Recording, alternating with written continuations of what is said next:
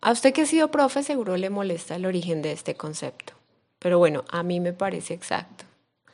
Según Wikipedia, la ingeniería de sistemas es la aplicación de las ciencias matemáticas y físicas para desarrollar sistemas que utilicen económicamente los materiales y fuerzas de la naturaleza para el beneficio de la humanidad. Pero también hay otros conceptos.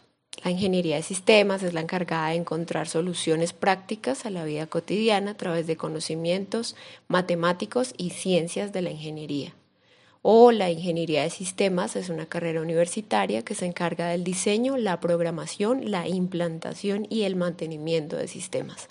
A diferencia de otros ramos de la ingeniería, esta disciplina no se ocupa de productos tangibles. Los ingenieros civiles, por ejemplo, construyen edificios, sino de productos lógicos. Con esto de productos tangibles, hechos de materia, confiese esto en el nombre del Señor, de los sistemas. ¿Le molesta que le pidan que arregle un computador?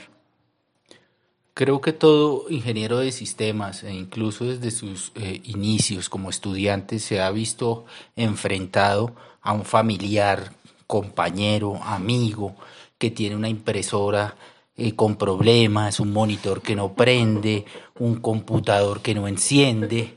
Siempre está el compañero que le pregunta a uno eh, si el computador que tiene en la casa es bueno, cuánto tiempo le dura todavía, si es bueno para los niños. Creo que es una algo que nos acompaña y en cierto sentido es eh, simplificar eh, la carrera y de alguna manera si se siente uno como subutilizado en términos profesionales para simplificar todo en arreglar un computador. Según esto, en medio de todo este caos virus, pandemia, virtualidad, aislamiento. Como ingeniero de sistemas, ¿qué opina de todo esto en los términos siguientes? Primero, sin ustedes y su invento de la Internet, porque dentro de la ingeniería de sistemas, los que se inventaron que si uno teclea en una máquina de escribir ya no le sirve para nada, ¿cree que no habríamos podido con todo esto? El ser humano siempre se repone. Las anteriores pandemias han dado cuenta que siempre salimos adelante.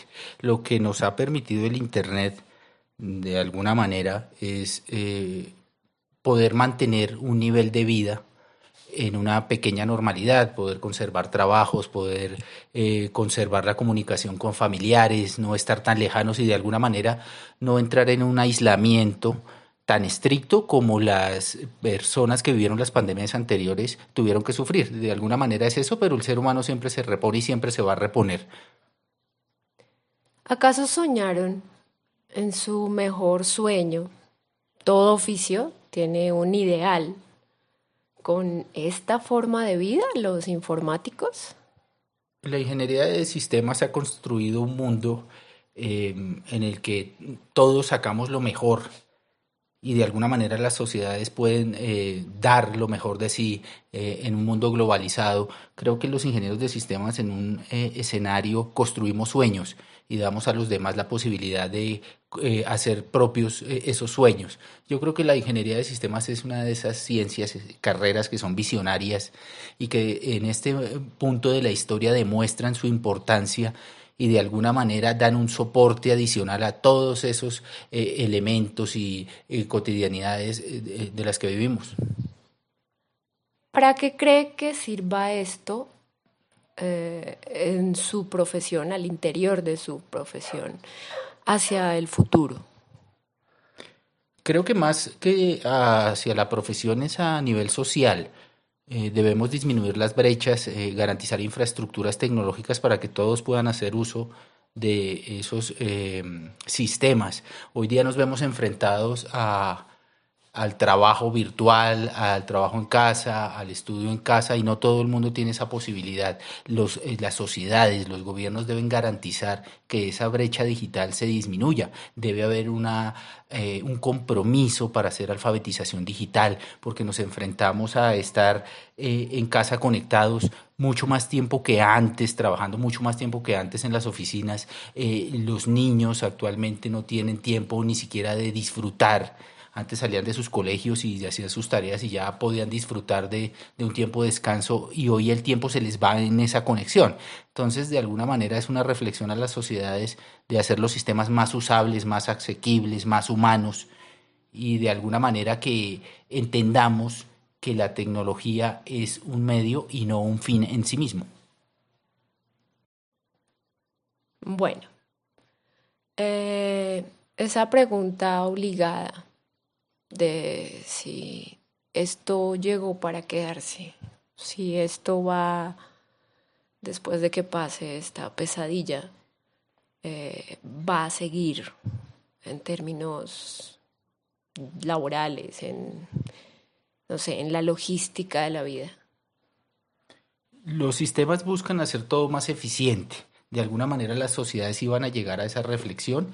Lo que pasó es que de alguna manera eh, este proceso aceleró todo y nos hemos dado cuenta que ya no es necesario durar dos horas en la mañana y dos horas en la tarde trasladándonos, sino que podemos eh, hacer la vida más eficiente, eh, hacer las labores más eficientes, eh, en términos de estar conectados, de asistir a reuniones virtuales, de no tener que hacer desplazamientos y de alguna manera eso va a quitar la presión a toda la sociedad en términos de transporte, en términos de em, tiempo que se lleva a cabo en llegar a una oficina. Entonces necesariamente esto va a ser un hito y va a dar un cambio que iba a darse, pero que sencillamente lo aceleró.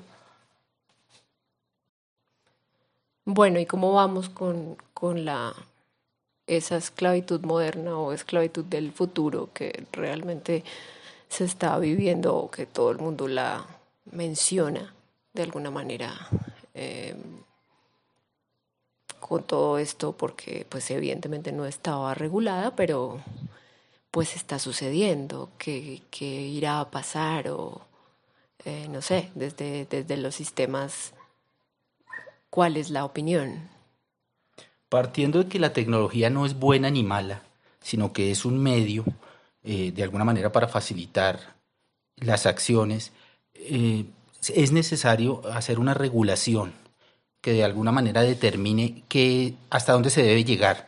Porque en efecto, eh, estos nuevos escenarios de trabajo en casa, de teletrabajo, pues todos nos hemos visto abocados a un tiempo de conexión mucho mayor, en los que no hemos aprendido a delimitar los tiempos de estar trabajando y de estar en, eh, en, el hogar, independientemente de que estemos en casa, porque en este momento estamos en casa para ambas labores.